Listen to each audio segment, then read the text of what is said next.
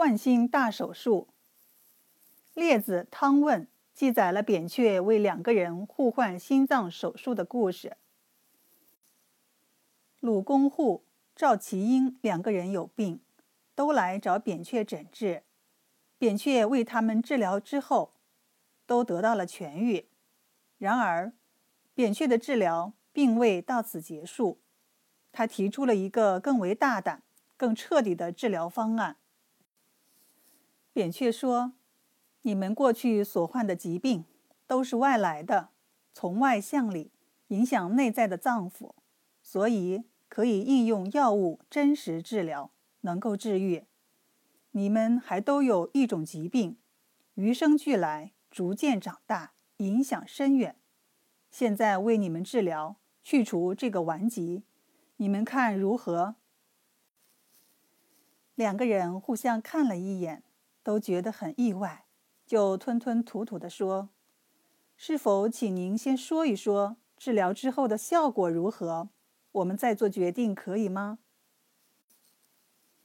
扁鹊对鲁公户说：“你的意志耐力很好，但是遇事决断力不够，所以经常是有余于谋略，而不足于决断，丧失了很多机会。”一席话说的鲁公户心服口服，不住的点头。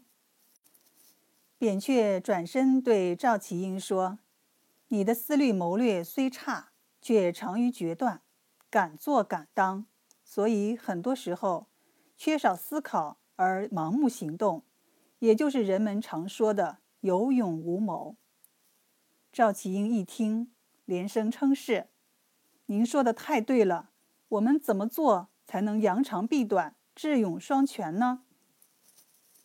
扁鹊顿了一顿，说：“治疗的方法只有让你们两人互换心脏，这样就可以改变你们的性格，弥补缺憾，成为非常优秀的人。”鲁赵二人一听，都觉得扁鹊说的有道理，决定接受这个手术。扁鹊用药物将二人麻醉，麻醉的时间长达三天，然后剖胸探心，一而治之，圆满的完成了这个手术。做过互换心脏手术的鲁公户、赵其英两个人高高兴兴的回了家，可是没有想到惹出了大乱子。原来中医认为，人的神志精神活动。虽然与五脏有关，但主要为心所主宰。孟子说：“心之官则思”，就是这个意思。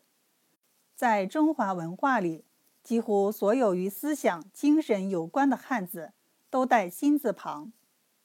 鲁公户、赵齐英二人互换心脏之后，鲁公户的心脏连同他的思想一起都移植到了赵齐英的身体里。鲁公户的身体里装的则是赵齐英的心脏与思想，因此很自然的，鲁公户走到了赵齐英的家里，希望开始新的生活。赵齐英也很自然的走进了鲁公户的家里，希望与他的家人一起重新生活。不知道原委的两家人都不干了，都不欢迎这位新来的生人，任凭他们如何解释。都不起作用，二人只好分别去找扁鹊。在扁鹊那里，鲁公户、赵齐英的家人得到了圆满的解释，高高兴兴地领着新人回了家。听完这个故事，你一定会认为这只是个传奇故事，而非事实，因为现在的医疗手段都不一定能达到这个水平。如果说扁鹊为人互换心脏不可能做到的话，在河北省内丘县的神头村的山沟里，至今还流传着扁鹊为人做手术的洗肠沟、捞肠沟的故事。故事说，扁鹊在为人做手术的时候，把切下来的肠子用流水冲洗，希望洗干净之后再装回去，但是水流太急了。肠子被水冲跑了，情急之下，扁鹊急忙顺流而下，在下游的另一条沟里，把冲跑的肠子找了回来，把它重新安装到病人的腹腔里，救活了病人。这显然也像传奇故事，而不像是事实。把肠子完全摘除出来，经过清洗之后再装回去，现在也不一定能够做到。在扁鹊的时代，也只能是美好的愿望。